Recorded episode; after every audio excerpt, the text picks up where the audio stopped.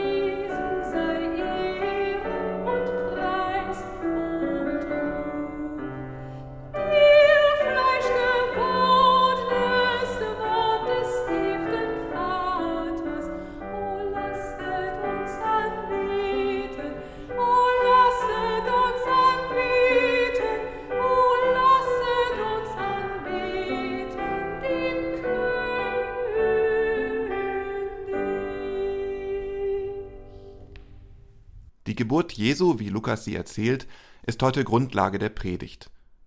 Doch das ist ja auch nicht verwunderlich. Es ist der 24. Dezember. Die Geschichte ist uns vertraut. Wir kennen sie. Der Stall steht uns förmlich vor Augen, und die Hirten, wie sie anbetend vor dem Kind knien, auch. Weihnachten, was für ein Fest. Ja, Weihnachten, was für ein Fest. Weihnachten, was für ein Fest. Weihnachten, es ist das Siegesfest der Machtlosen. Da werden Wünsche gehegt, Hoffnungen gepflegt. Die Kinder leben es uns vor. Ihre Wünsche sind mal groß und mal auch klein, doch in den Tagen vor Weihnachten, da können wir sehen und hören, wie sich die Kinder zwischen Hoffen und Bangen bewegen. Werden meine Wünsche in Erfüllung gehen? Alle? Oder vielleicht nur wenige? Aber welche dann? Die Kinder sind in diesen Tagen, was die Geschenke am heiligen Abend angeht, machtlos, oder? Sie können nichts beeinflussen, nichts erzwingen, so glauben zumindest die jüngeren Kinder, wir Erwachsenen wissen jedoch, welche Macht Kinderaugen sein können. Einige Wünsche werden von Eltern aus pädagogischen Gründen nicht erfüllt, andere sind schlicht nicht zu finanzieren. Weihnachten ist noch nie das Fest des Überflusses für alle gewesen, doch immer wieder versuchen Eltern möglich zu machen, was nur geht, um die Kinder glücklich zu machen. Und dann der Moment. Die Tür zum Festzimmer öffnet sich. Der Blick fällt auf den Baum und die Geschenke. Was verbirgt sich im Geschenkpapier? Wird mein sehnlichster Wunsch erfüllt? Was kann ein Mensch Schöneres feiern als das, was er zwar sehnlichst erhofft, aber doch für unmöglich gehalten hat, und dann ist es trotzdem eingetroffen. Das Unmögliche wurde möglich. So kann auch die Weihnachtsgeschichte überschrieben werden. Unmöglich, weil die Welt, in der wir uns befinden, ganz anders aussieht. Es scheint, als sei diese Welt von Gott meilenweit entfernt. Sie kann in Teilen ohne ihn ganz gut leben, so dass ein Teil der Weltbewohner sagt, es gibt überhaupt keinen Gott. Nun das Unmögliche. Dieser meilenweit entfernte Gott soll den Menschen auf der Welt plötzlich ganz nahe sein. So nahe, wie es näher nicht mehr geht. Und das, wo doch dieses Bethlehem ein unmöglicher Ort für das Kommen eines Gottes war. Ein geradezu verrufener Platz der Erde. Doch dies war Absicht, natürlich. Käme Gott zuerst zu uns Reichen und zu den Angesehenen auf der Welt, dann wären die Armen und Unbekannten von Gott ausgeschlossen. Sie hätten das Nachsehen. Deshalb kommt Gott bei Lukas zuerst zu den Armen. Er kommt zu den Hirten. Und weil Gott die Kinder mindestens ebenso lieb hat wie die Großen, deshalb kommt er in Bethlehem zu dem als ein hilfloses, kleines und machtloses Kind zur Welt. Gott kommt arm zur Welt. Gott kommt als Kleiner zur Welt. Gott kommt machtlos auf die Welt. Das ist Gottes Antwort auf die Größenordnung unserer Welt. Die Großen in der Welt, das sind vor allem diejenigen, die Macht besitzen. So beginnt denn die Weihnachtsgeschichte nicht mit Gott und nicht mit dem Jesuskind, sondern mit Kaiser Augustus. Er war damals der mächtigste Mann auf der Welt. Was er gebot, das musste geschehen und er gebot, dass alle Bewohner seines Weltreiches sich zählen lassen mussten, in die Steuerlisten eintragen, geschätzt werden. Steuerfragen sind Machtfragen, und die Reichen und Mächtigen zahlen noch heute anteilig am wenigsten. Die Macht des römischen Kaisers, das war das erste große Hindernis, das sich vor Gott auftürmte, als er den Menschen nahe kommen wollte. Doch der Ohnmacht des neugeborenen Kindes steht nicht nur die gewaltige Macht des Kaisers gegenüber. Ein zweites Hindernis besteht darin, dass diese Welt keinen Platz für dieses Kind hat. Maria legt es in eine Krippe, denn sie hatten sonst keinen Raum in der Herberge, erzählt Lukas. Drastisch schreibt Ernst Voss in seiner plattdeutschen Übersetzung des Neuen Testamentes und let em in ne Krüf, denn sie wüss nicht wohin mit em. Als drittes Hindernis ist das Land Galiläa, ein politischer Hexenkessel, Zentrum der Widerstandsbewegung. Im Zeitraum von 300 Jahren gingen 60 von 61 Kriegen in Palästina von Galiläa aus. Auch heute gibt es dort keinen Frieden. Galiläa, ein wirklich ungünstiger Platz für Gottes Besuch bei den Menschen. Und viertens ist daran zu erinnern, dass der römische Staat sich fast 300 Jahre lang gegen die Bewegung gewehrt hat, die von dem Kind in der Krippe ausging. Doch dann, siegte die Gewaltlosigkeit gegen die Gewalt. Das Unmögliche wurde möglich. Dieses wiederholte sich bis heute noch viele Male. Denken wir nur an 1989. Die Gewaltherrschaft des Kaisers, seine Befehle, seine Soldaten erweckten Hass, Wut und Widerstand. Das hilflose Kind in der Krippe erweckt Liebe und Erbarmen. Wie können wir glauben, dass sich damals in Bethlehem wirklich Himmel und Erde begegnet sind? Wie können wir glauben, dass der meilenweit entfernte Gott den Menschen so nahe gekommen ist, als ob der Himmel sich öffnet und die Engel auf die Erde herabsteigen? Wie können wir glauben, dass mit dem Kind in der Krippe mehr geboren wurde als ein gewöhnlicher Mensch? Ganz ehrlich, wir haben es damit heute wirklich sehr viel leichter als der Evangelist Lukas damals. Er musste damit rechnen, dass seine Geschichte in 100 oder 200 Jahren wieder vergessen sein würde. Er musste gegenwärtig sein, dass der römische Staat mit seiner Macht auch das Christentum erdrücken würde, so wie andere Bewegungen einfach wieder verschwanden. Wir können nach 2000 Jahren feststellen, dass uns die alte Weihnachtsgeschichte immer noch viel zu sagen hat und aus unserem Leben kaum wegzudenken ist. Sie fordert nicht nur unseren Glauben heraus, sie hilft uns auch zum Glauben. Denn sie lässt uns erkennen, Gott kann das Unmögliche bewirken. Er kann durch Machtlosigkeit Mächtiges bewirken. Durch das Kind in der Krippe weckt Gott in uns Liebe und Erbarmen. Das alles gibt unserem Glauben Kraft und Mut und lässt uns fröhlich Weihnachten feiern. Amen.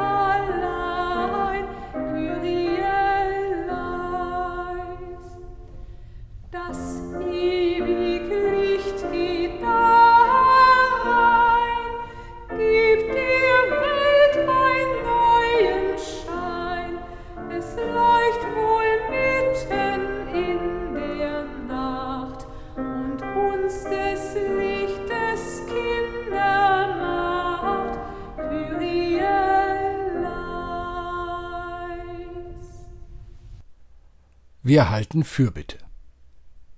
Gott, da sind wir und zeigen dir unsere Welt. Wir feiern, und in unserer Gemeinde werden alle satt an diesen Weihnachtstagen. Aber vor unseren Türen, Gott, weißt du das? Da misstrauen die Leute einander, bekriegen sich in kalten Zimmern, verbrennen die letzten Kerzen und das Feuer verlöscht. Übereinander reden die Leute, miteinander reden sie kaum. Gott, lass uns alle dem folgen, der in die Dunkelheit kam, um das Dunkel aus den Augen der Menschen zu nehmen, damit sie einen Blick haben füreinander, einander Hoffnung machen und dankbar sind für dein Gesicht. Gott unter uns. Amen. Und so lasst uns beten, wie es uns der Herr durch seinen Sohn Jesus Christus gelehrt hat. Vater unser im Himmel, geheiligt werde dein Name dein Reich komme, dein Wille geschehe, wie im Himmel so auf Erden. Unser tägliches Brot gib uns heute und vergib uns unsere Schuld, wie auch wir vergeben unseren Schuldigern. Und führe uns nicht in Versuchung, sondern erlöse uns von dem Bösen. Denn dein ist das Reich und die Kraft und die Herrlichkeit in Ewigkeit. Amen. Geht in die heilige Nacht, geht ohne Furcht, hört und seht, Engelsworte, Himmelslicht. Der Segen des Gottes von Sarah und Abraham, der Segen des Sohnes von Maria geboren und der Segen des Heiligen Geistes, der uns tröstet, wie eine Mutter ihre Kinder, sei mit euch allen. Amen.